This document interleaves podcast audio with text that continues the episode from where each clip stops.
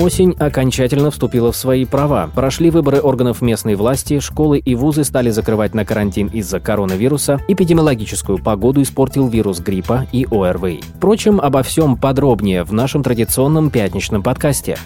Итак, главное событие недели, итоги которого еще долго будет обсуждать общественность, особенно оппозиция и рядовые жители. Это выборы 13 сентября. Они прошли во всех муниципалитетах, разыгрывали 1331 депутатский мандат. Уже в ночь после единого дня голосования стало очевидно, правящая партия и ее представители безоговорочно победили. Единая Россия получила 47,6% избирателей. Хотя пять лет назад этот показатель по региону был выше 50,6%. Ивановская городская дума осталась без оппозиции. Все победившие кандидаты в депутаты были выдвинуты от «Единой России». Беспрецедентные ситуации произошли в двух округах из 20. В 16-м округе представитель КПРФ Денис Кан проиграл основному конкуренту из «Единой России» Владимиру Козлову всего 4 голоса. А в 20-м округе кандидат Александр Кузьмичев, председатель Ивановской городской думы, набрал голосов больше, чем все его конкуренты вместе взятые. У него получился чеченский результат, отметили ивановцы в соцсетях. Результаты выборов поразили всех. Представители «Единой России», наверное, даже не ожидали такого итога. У оппозиции во время последнего дня голосования и уже после подведения итогов каждая фраза сплошная экспрессия, взрыв эмоций и утраченные иллюзии.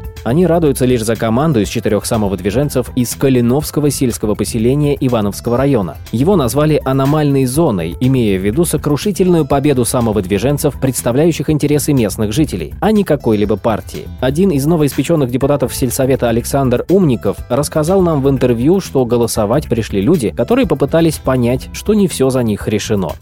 Страсти на этой неделе разыгрались и в образовательной сфере. Учеников почти массово стали распускать по домам из-за ОРВИ, гриппа и коронавируса. Классы в 12 школах Ивановской области отправили на карантин по коронавирусу. В Иванове это школа номер 6, 17, 56, 20, 33, 14, 64 и 43. В Шуе – школа номер 9. В Юже – школа номер 3. В Фурманове – школа номер 1 и Приволжская коррекционная школа-интернат. Чернореченскую среднюю школу в Ивановском районе полностью закрыли на карантин по ОРВИ дети находятся на дистанционном обучении. В изоляции оказались около 60 студентов Ивановского энергоуниверситета. Из четырех этажей общежития один стал обсерватором на две недели. У студента четвертого курса, прибывшего из Костромской области, нашли коронавирус. Специалисты Роспотребнадзора сейчас выясняют круг контактов зараженного. Впрочем, все эти обострившиеся проблемы, связанные с нашим самочувствием и эпидситуацией, сдобрили два социально значимых события. Первое. В регионе после 30-летнего перерыва заработала санитарная авиация. И уже благодаря ей сумели спасти троих человек, экстренно доставив их в областные больницы.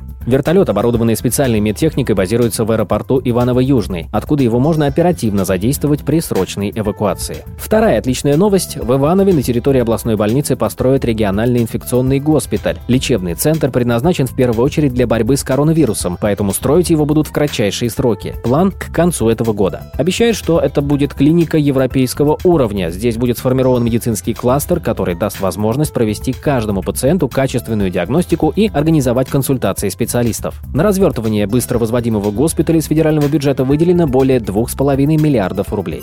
На этом пока все. Берегите себя и своих близких и читайте Ивановские новости. Кстати, число подписчиков Ивановских новостей в Одноклассниках превысило 10 тысяч человек. Ивановские новости. Это наши, это ваши новости. Оставайтесь с нами.